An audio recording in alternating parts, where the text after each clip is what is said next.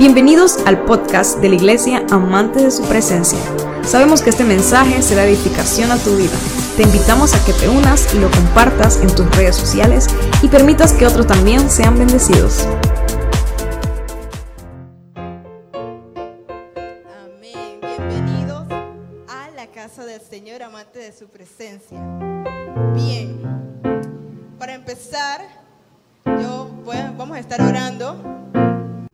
Señor tome control de lo que se va a hablar aquí en este tiempo. Así que yo le voy a invitar a que usted incline su cabeza y cierre sus ojos ahí donde se encuentra. Y le decimos al Padre, gracias Señor, gracias Cristo, Padre, porque tú nos has dado la oportunidad de llegar a este lugar, porque tu misericordia se ha extendido hacia cada uno de nosotros y poder traernos con bien aquí. Yo te pido, Espíritu Santo, de que tú desciendas a este lugar. Entra, Señor, a nuestras vidas. Te pido, Padre, de que no sea yo la que hable, sino que seas tú a través de mí. Úsame como un vaso útil ante ti, Padre.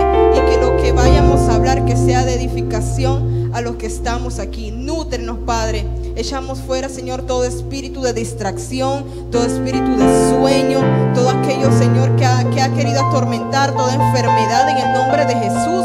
La echamos fuera y declaramos, Señor, los ambientes libres para que pueda caer la semilla en buena tierra.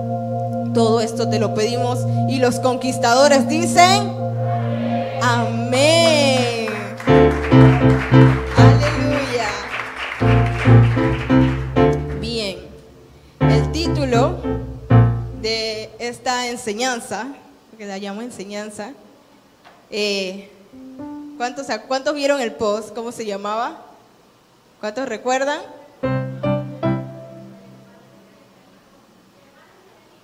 Mi hermano es mi enemigo en forma de pregunta, no afirmación, de pregunta. Mi hermano es mi enemigo.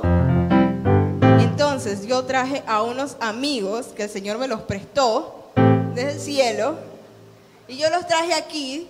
Ustedes tienen el privilegio de que los puedan ver antes de que vayamos al cielo.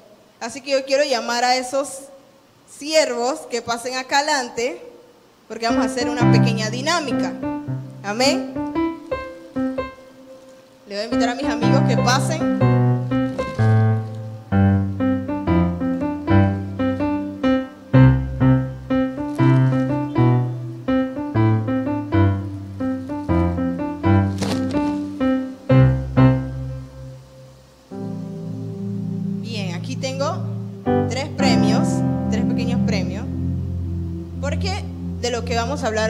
De cinco personajes, pero de esos cinco yo voy a agarrar tres.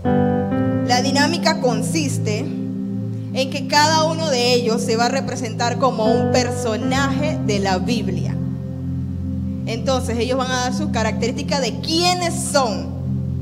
Y usted, si usted lo sabe, me levanta la mano y le damos el micrófono para, o desde allá mejor usted lo dice. Y si ellos dicen que está bien, entonces usted puede venir a retirar su premio. Así que empezamos acá.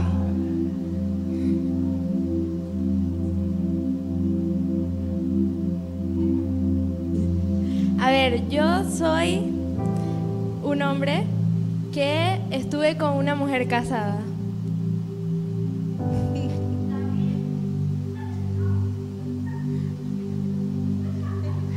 Esa era una regla que iba a poner, que primero íbamos a dar la oportunidad acá a los muchachos y luego, después de, podía participar el equipo. Así que vamos a cambiar.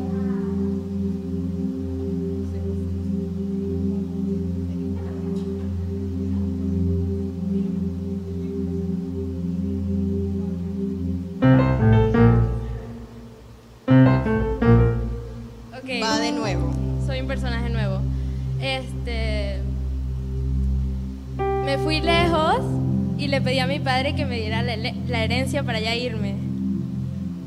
Primero, ¿alguien sabe? ¿Alguien que no sea del equipo? Frankie. ¿Quién? Martín. ¿Quién era? El hijo pródigo. Puede venir a retirar su premio. los personajes que vamos a hablar es el hijo pródigo. Felicidades. Va el segundo. Ok.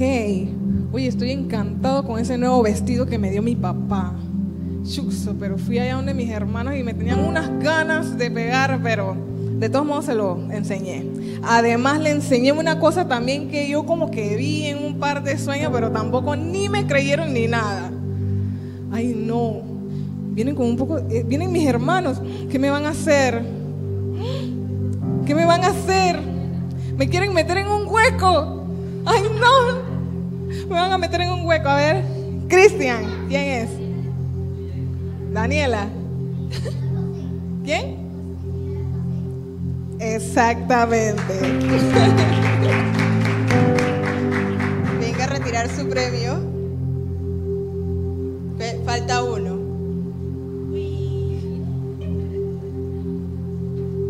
Bueno, yo hice un sacrificio junto con mi hermano para Dios y Dios le gustó más mi sacrificio porque yo reconocí que yo era un pecador delante de Dios. Mi hermano se molestó conmigo, me dijo que fuéramos al campo y me mató. ¿Qué?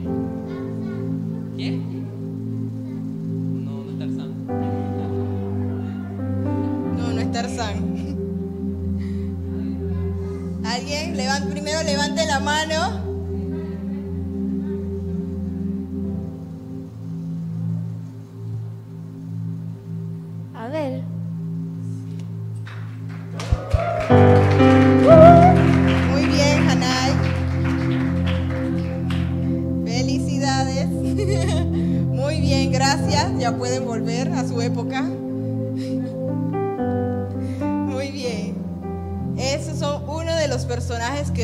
Estar tratando en esta tarde. El primero, que fue Abel. Abel, vemos en Génesis capítulo 3, del, de- dice el 16, luego le dijo a la mujer, haré más agudo el dolor de tu embarazo, con dolor darás a luz y desearás controlar a tu marido, pero él gobernará sobre ti. Pero antes de esto, nos dice que él estaba que con su hermano Caín. Amén. El libro de los Hebreos nos dice de que su fe habla hasta ahora. Y uno se preguntará, pero ¿qué habla Abel si él no dijo ni una sola palabra en la Biblia? No se ve nada, como que hasta ahora él sigue hablando. Dice que su fe sigue hablando hasta nuestros días. ¿Y por qué su fe? Y era algo que yo también me preguntaba, ¿por qué su fe? Y yo me empiezo a imaginar cómo era Abel. Y yo me imagino que sus padres tuvieron que haberle contado lo sucedido en el jardín del Edén. Y como leí aquí de que el Señor le dijo, y desearás controlar a tu marido, le dijo a Eva, pero él gobernará sobre ti. Eso que me dice a mí de que ellos de repente tenían ciertas discrepancias, tenían peleas como pareja, porque la mujer quería hacer una cosa y él quería hacer otra. Y él me imagino que tenía que ver este tipo de situaciones. ¿Ok? Y por otro lado estaba el hermano que como que no le caía bien. Yo siento de que el día que lo mató no fue porque le dio la gana ese día de matarlo y ya, sino que eso ya venía sembrando, sembrando, sembrado, sembrado, hasta que llegó el punto, como dice, que le colmó la paciencia y lo mató. ¿Y por qué la fe? Porque yo digo que él tenía mucho tiempo, como él era labrador de ovejas de la tierra, perdón, y él iba con los demás animales por allí, él tenía mucho tiempo para meditar en todo esto. Imagínense en, ese ambiente en donde los padres de repente discutían, su hermano por otro lado estaba deseándole el mal. Él en qué ambiente puede decir de que él puede tener fe. Pero él miraba el Edén y veía esos dos seres que custodiaban el Edén. Y él decía, si estos dos pueden estar aquí día y noche, custodiando contra viento y marea, es porque el Señor eh, cumple lo que promete. Y esa es la palabra de que en la que él se quedó, de que su fe iba mucho más allá. Y lo que nos enseña Abel es a tener fe. Aunque Dios maldijo todo, dice que Abel veía las aguas, las montañas, los peces, y aún así él le veía crecer su fe por medio de estas cosas. el segundo personaje era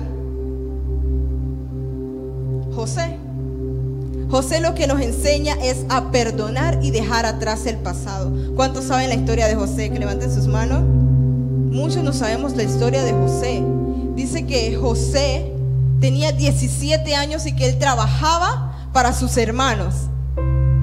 Y que su padre le decía, anda ya ve donde tus hermanos y, y ya ve qué están haciendo, tráeme el informe para ver si están trabajando, qué es lo que están haciendo ellos allá. Y que iba José bien obediente, y vamos a irnos a la palabra para que no digan que estoy inventando.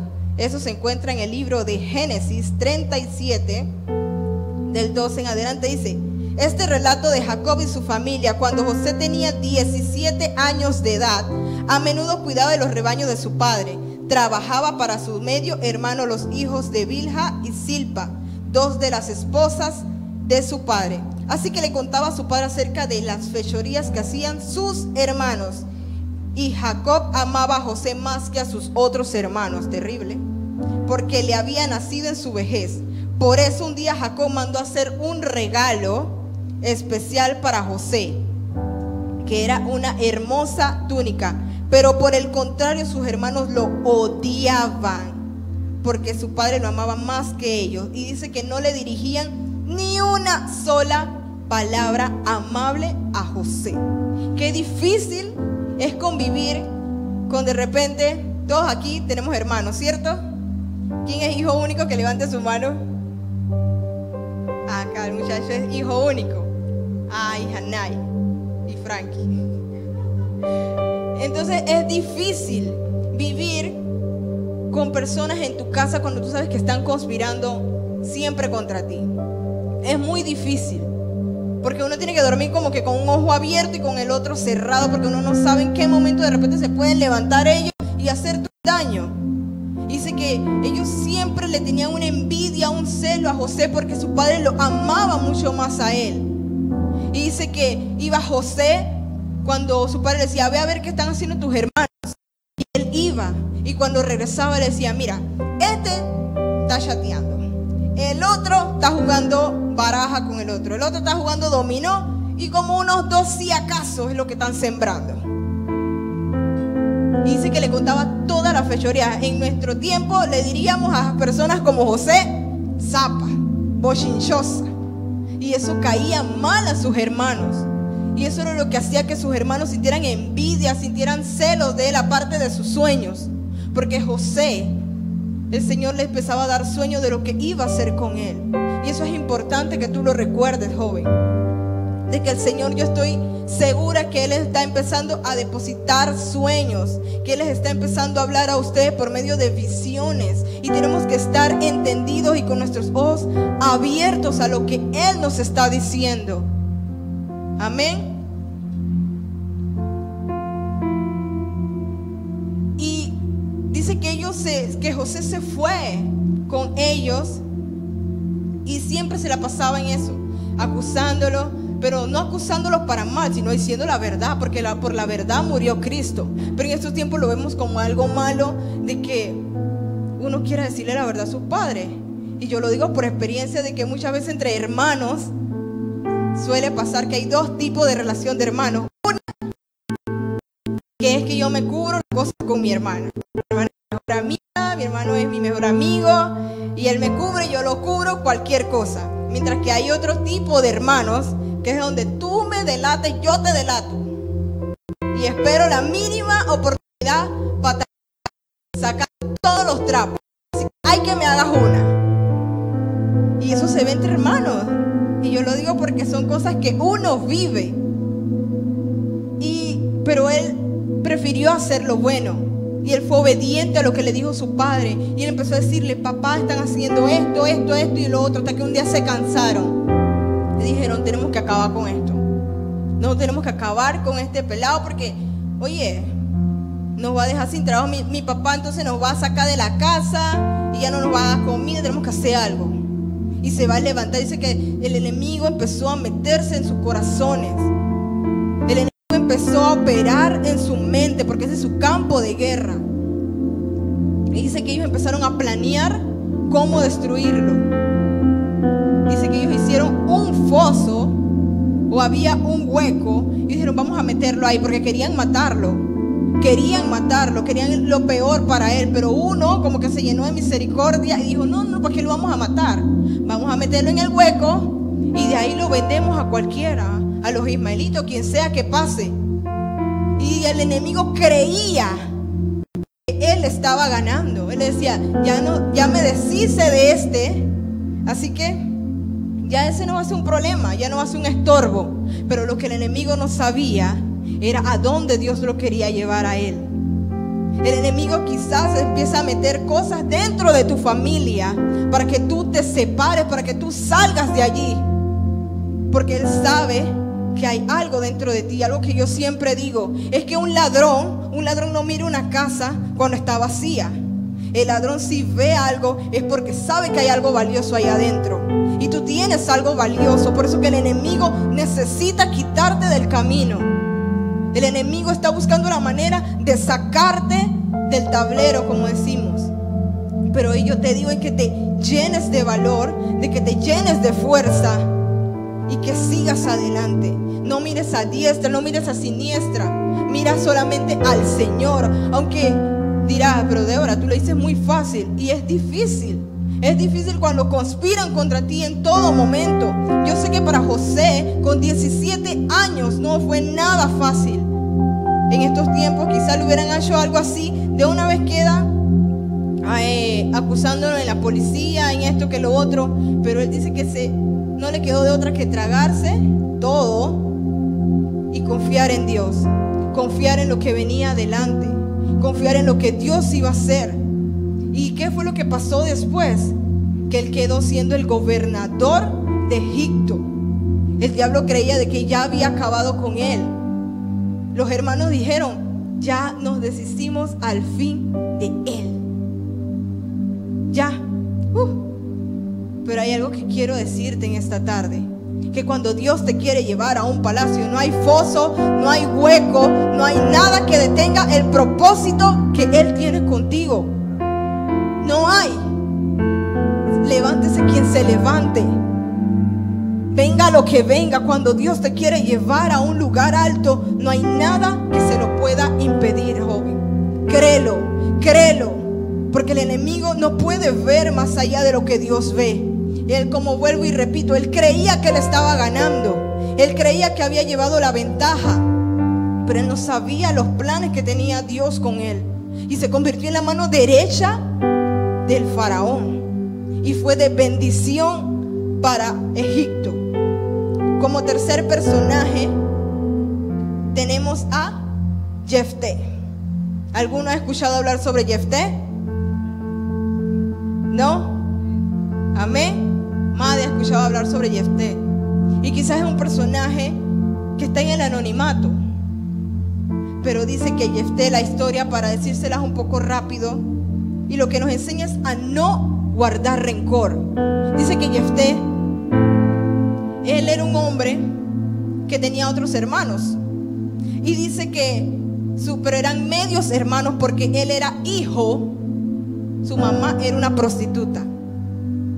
Su papá, Galá, dice que él se acostó con una prostituta y producto de esa relación tuvo a Jefté. Dice que los hermanos, los medios hermanos de él, hubo un día donde le dijeron, te largas de aquí, que te vayas porque no te vamos a dar ninguna herencia, porque tú eres un hijo de una prostituta. Así que por eso agarra tus cosas y te me vas. Él fue despreciado por sus hermanos. Dice que sus hermanos, te vas, yo no sé qué vas a hacer, pero hoy mismito te vas de aquí. ¿Y qué le quedó a Jefté? Desterrado, imagino que triste, con mucha depresión, tuvo que irse. Se fue a una tierra llamada Tob, en donde allá hizo una banda, se juntó con otras personas que eran inconversas. Pero él pasó su desierto. Y el desierto es importante en nosotros, porque yo veía esta historia y el Señor estaba tratando con Jefté por medio de esta prueba. Y uno dirá, y él podía renegar, pero Dios, estás viendo lo que provoca. ¿Por qué permitiste que mi papá se acostara con mi mamá sabiendo lo que esto iba a pasar? Él podía renegar. Puede decir, Dios, me has abandonado, mira dónde ando solo. Pero él dice que no dijo nada, sino que él lo tomó todo ese tiempo, esa prueba para ejercitarse. Y él fue esto a convertirse en un militar. Él era un guerrero. Y él tomó todo ese tiempo preparándose, preparándose y preparándose y preparándose. ¿Para qué? Para que un día dice que llegaron los amonitas a la antigua tierra de Jefté. Dice que empezaron a atacar. ¿Y qué sucedió? Que vino, vinieron los mismos hermanos, los ancianos, y dijeron, busquen a Jefté, busquen a Jefté, que él es el único que nos puede libertar de estos, de los amonitas. Dice que fueron donde Jefté y le dijeron, oye, Jefté, esto, eh, porque no sabía ni cómo decirle de la pena. Ahí donde Jefté, usted sabe cómo le contestó. Ahora es que ustedes se acuerdan de por interés. Ahora es que ustedes vienen de mí porque ya vieron que les cayeron los enemigos, ¿verdad? Y si no me da la gana de ir. Pero él no se puso en esa posición, sí los cuestionó. Porque va a haber gente de que se va a levantar, se va a burlar de ti, se va a burlar de mí, pero que más adelante de esas mismas personas van a acudir a ti. Dice que el Señor busca y usa lo más vil y menospreciado para avergonzar a los sabios.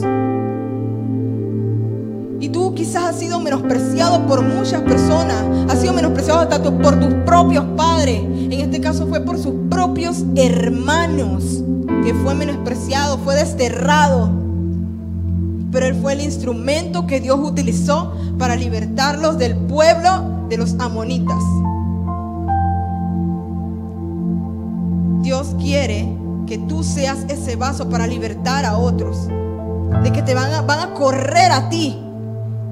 Y tú necesitas estar preparado porque este desierto que estás pasando o la situación que estés pasando no la veas como algo malo. Mírala como el Señor que te está preparando para algo más que viene para ti. Para ir a un peldaño mucho más allá. No lo veas y no reniegues. Pero ¿por qué Dios? ¿Por qué esta enfermedad? ¿Por papá? ¿Por qué se murió mi mamá? No lo veas así, míralo como que el Señor te quiere ascender a otro nivel. Y eso fue lo que hizo Jefté. Él maduró. Y él en vez de renegar y decir, no me da la gana, resuelvan como ustedes puedan. Hagan como ustedes puedan. ¿Quién los mandó? Echarme de la casa. Pero él no tomó esa actitud, sino que él regresó. Y les invito a que lean cómo termina la historia. Para seguir avanzando, el cuarto personaje es David. David nos enseña a no tener temor. David casualmente como José también tenía 17 años, era un jovencito. Puede hacerse pasar por cualquiera de uno de los que estamos aquí. Y dice que David había desarrollado habilidades. El Señor dice que ha repartido entre cada uno de nosotros dones y talentos. Aquí yo sé que hay muchas personas que saben hacer mucho, saben hacer, saben decorar, saben de repente cantar, bailar, saben hacer muchas cosas. Y el Señor te ha dotado de esas habilidades para, para que las uses para su gloria. Dice que David tenía la habilidad de tocar el arpa. Él tenía esa habilidad. Y él no tenía miedo a nada. Dice que cuando él fue allá al campo de guerra y le dijo a Saúl, yo yo quiero ir. Y Saúl le dice, tú. Y como que tú vas ahí, mírate el tamaño y con qué armadura. ¿Con qué armadura? Dime. Y cuando le fueron poniendo la armadura, a pesar de que era su protección, él no necesitaba esa protección. muchas veces, cuando estés pasando por momentos de temor, de miedo, lo que sea que se levante, empieza a clamar la sangre de Cristo, que no hay mejor armadura que la sangre de Cristo que nos cubre de todo, de todo. Y empieza a declarar la palabra, Señor, yo me revisto de la armadura. Nos has dado la espada que es la palabra, el yelmo, el casco. Y empieza a declarar la palabra, porque así dice que el enemigo huyó de, de Jesús cuando lo tentó. No fue que Jesús se puso a reprender, nombre Jesús se va, te va, te va. No. Dice que él empezó con la palabra y él tuvo que retroceder. Empieza a declarar la palabra y vas a ver cómo va a empezar a retroceder esa situación, ese problema, ese demonio que está atormentando tu vida, tu familia o lo que sea que estés pasando. Empieza a declarar la palabra, no entres en lucha. Dile, Señor, esta es tu batalla porque tú lo dijiste. Yo encomiendo esta situación en tus manos porque tú vas a pelear por mí. Dice que él no tenía miedo a nada. Él era un pastor de ovejas. Dice que él peleaba cuando le dijo a Saúl, bueno, quizá yo no tengo experiencia como mis hermanos, porque sus hermanos se reían de él, le hacían bullying. Le decían, estás haciéndonos pasar pena a la familia aquí. ¿Qué tú haces aquí? Vete para allá, tú andabas con tus ovejitas. Y empezaron a menospreciarlo también. Y él decía, pero mire Saúl, rey, yo he peleado contra osos, contra lobos que han querido de repente llevarse mis ovejas. No he tenido la oportunidad de enfrentar un gigante. Pero si usted me da la oportunidad hoy, hoy voy a tener la experiencia. Y él tenía una seguridad de que él iba a vencer a ese gigante. Y no era porque no tuviera miedo. Yo me imagino que él tenía que tener miedo, pero valiente no es el que, el que se va y que hay algo allá afuera. Va a ver. No hay nada. No, valiente es el que, aunque tenga miedo, se levanta y dice en el nombre de Jesús, yo voy a ir y yo voy a tumbar ese gigante. Aunque tengas miedo, aunque llegue el temor a tu vida, levántate como hizo David levántate, porque el Señor te ha dado autoridad. Dice que mayor es el que está en nosotros que el que está allá afuera. Ellos tienen temores que tú abras tu boca y que tú declares una palabra porque ellos no pueden resistirse ante el nombre de Jesús. Pero ellos empiezan a meterte esa mentira. El miedo es una mentira. Y eso es lo que ellos quieren infundirte para que tú cierres tu boca. Por eso que es importante que cuando tú llegas a este lugar, tú le des una alabanza al Señor, que tú abras tu boca, de que tú declares bendición sobre tu vida. Porque allí en el mundo espiritual tú no sabes todo lo que se está librando, toda la batalla que se está librando a favor tuyo. Porque en tu boca está el poder de la vida y la muerte. Y David tenía la plena seguridad de que él podía vencer a ese gigante. Y no porque fuera que no tuviera miedo, vuelvo y repito, yo me imagino que él sí tuvo que tener algo de temor por ver semejante hombre, pero él dice, no, a mí el miedo no me va a ganar. Yo, yo, yo sé que si yo voy en el nombre de Jesús, porque yo sé quién está conmigo, así que si yo sé quién está conmigo, entonces yo puedo tumbar ese gigante. Dice que él cuidaba de las ovejas. Las ovejas no eran de él eran de su papá. Y que él era el protector del rey. Cuando más adelante él, se, él ya fue creciendo, dice que él se convirtió prácticamente en la mano derecha del rey. Y que él protegía al rey en cada batalla. A pesar de que él ya sabía que él iba a ser el rey de Israel. Pero él siempre se mantuvo humilde. Él siempre obedecía a su rey. Y es algo que tenemos que aprender nosotros como hijos. La obediencia cuesta, pero hay que hacerlo. Porque muy bien David también se pudo haber puesto de que, bueno, ya en estos tres meses yo voy para el reino. Así que esa cortina me la van quitando porque eso no me gusta, está muy opaco. Tú te me pones allá afuera porque no quiero tanta gente acá adentro. Pero no, él se mantuvo paciente hasta el momento en que el Señor le dijera, toma el trono. Por la obediencia. A pesar de que el pueblo ya proclamaba y decía, ay, pero Saúl mató a mil David mató a diez mil. Su orgullo así no crecía. Que todo lo que tú hagas, lo hagas de corazón para el Señor y no para los hombres. que cuando te aplaudan por lo que sea que tú hagas, que no que esa vanagloria no crezca, dale la gloria a Dios, que si tú impones tu mano sobre algún enfermo, ya sea lo que esté pasando, aunque sea un dolor de cabeza, y la persona se sane, dale la gloria a Dios. El orgullo no crezca, sino que mantenerse humilde como lo hacía David. Y por último, para ir culminando, tenemos al hijo pródigo. El hijo pródigo nos enseña a siempre tener un corazón arrepentido. A tener un corazón arrepentido. Dice que su hijo menor pidió todo, dando a entender de que su padre estaba muerto. Porque si tú le dices a tu papá, dame mi herencia, lo que me pertenece. Oye, el Señor no se había ni muerto y ya él estaba pidiendo herencia. Y qué falta de respeto. No puede ni esperar. Y dice que él le dijo al papá, dame lo que me corresponde. Y sin importarle, se fue. Se fue.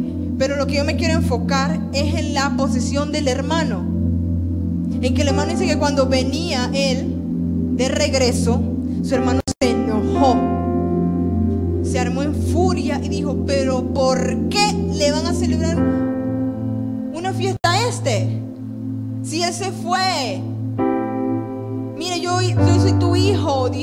Le dijo al papá, yo siempre he estado aquí, soy tu mano derecha, tu confidente, siempre he estado aquí y ni siquiera un cabrito me has dado. Pero ¿sabe lo que pasa? ¿Por qué él hizo una fiesta? ¿Qué es lo que pasa hoy en día? De que cuando un, una sola alma se convierte a Cristo, en el cielo hay fiesta. Y su hijo había regresado, se había arrepentido, por eso que él tenía que hacer una fiesta. No era porque le iba a celebrar, de que le había quitado la plata, de que le había quitado las joyas y todas las riquezas que de repente le, dio, sino porque él regresó. Y eso simbólicamente es que cuando alguien se convierte, cuando alguien se arrepiente de corazón, en el cielo tiene que haber una fiesta. Igualmente aquí en la tierra celebramos por esa vida. Entre tantos ejemplos en la Biblia nos damos cuenta que todos aquellos fueron traicionados y maltratados por su propia familia. También fueron bendecidos por Dios. Y aunque duela decirlo, a veces el enemigo más grande que puedas tener en la vida le corre en las venas la misma sangre tuya. Y suena difícil decirlo. Y más cuando somos solamente converso uno en la casa. Cuando solamente hay una sola luz en la casa es tan difícil poder alumbrar, poder que las personas de alrededor vean que sus escamas se caigan. Es difícil. Cuando hay hermanos que conspiran contra ti, no me refiero solamente a tus hermanos de sangre, quizá a tus vecinos que están conspirando contra ti. Pero no te preocupes, porque el Señor guarda de ti, el Señor guarda de tu familia. Como dije, el Señor te cubre con su sangre, que es el mejor escudo que puede haber en estos momentos. Revístete de esa armadura del Señor. No importa lo que esté pasando en tu hogar, no importa lo que esté pasando en tu trabajo. Tú solamente mantente enfocado en el autor y consumador de la fe que es Cristo que Cristo, como dije, Él va a pelear tu batalla. No, no te pongas a discutir de tú a tú. Y dice la palabra que muchas veces nosotros estamos crucificados con Él. Estamos así. Pero ¿qué sucede? Que cuando me hacen algo que a mí me enoja, estamos crucificados y de repente, trácate, se me baja un brazo. Y después, págate, se me baja un pie. Y ya queremos ir para encima, pero oh, nos acordamos que Cristo vive en mí, Cristo vive en mí, Cristo vive en mí. Y de nuevo y me pongo el clavo. Y de nuevo allí crucificados con Cristo. ¿Qué dice Jesús? Si te bofetean, ponle la otra mejilla. Es que el reino de los cielos actúa, no sé si se han dado cuenta que actúa todo al revés. El que te maldice, bendícelo. bendice a tus enemigos. Si tu hermano es el que te está haciendo guerra, bendícelo. Que para discutir, como dice mi papá, se, se necesitan qué? Dos. Ignora y ora por él. Ora por, por el que te esté haciendo guerra en estos momentos.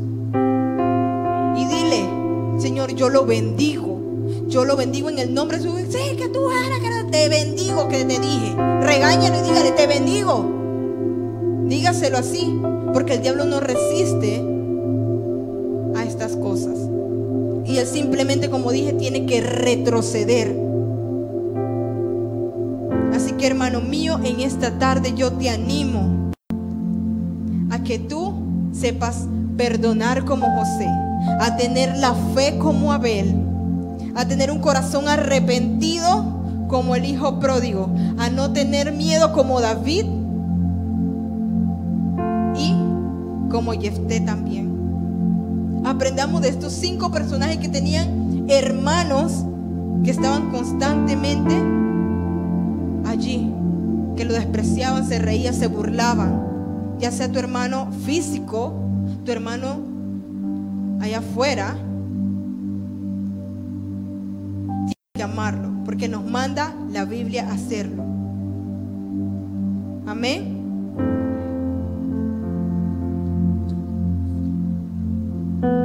En Gálatas 5, Gálatas 5, 13, 14, para concluir, dice, pues ustedes, mis hermanos, han sido llamados a vivir en libertad, pero no usen esa libertad para satisfacer los deseos de la naturaleza pecaminosa. Al contrario, usen la libertad para servirse unos a otros por amor, pues toda la ley puede resumirse en un solo mandato, que es ama a tu prójimo como a ti mismo. Más clarito no puede estar.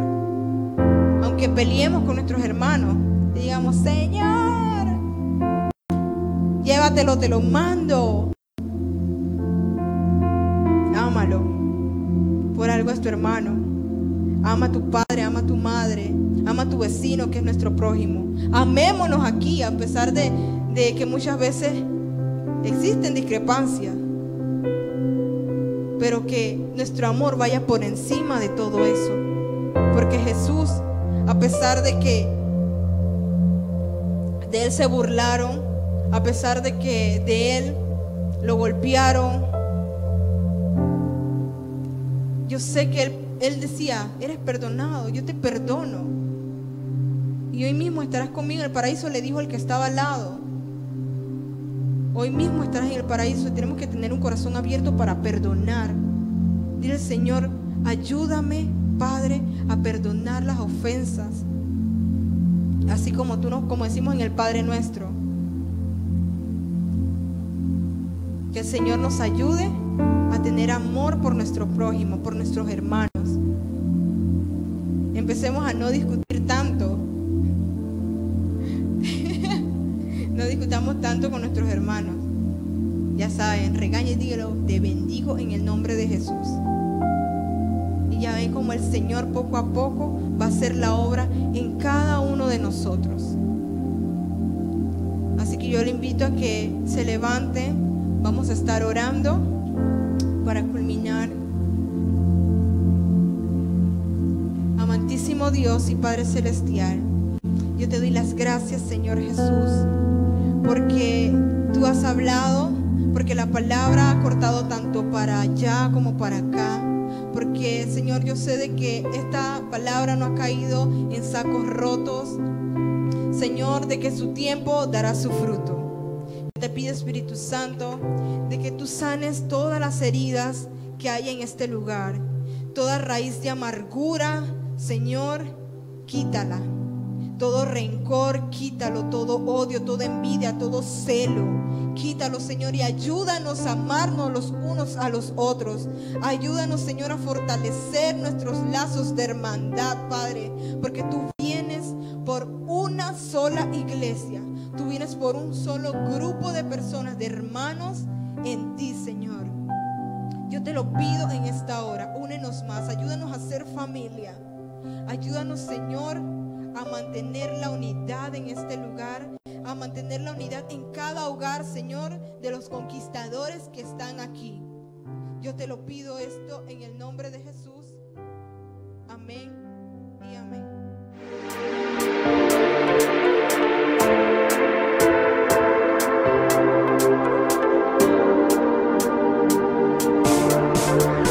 Esperamos que este mensaje haya sido de edificación a tu vida. Recuerda, suscríbete y síguenos.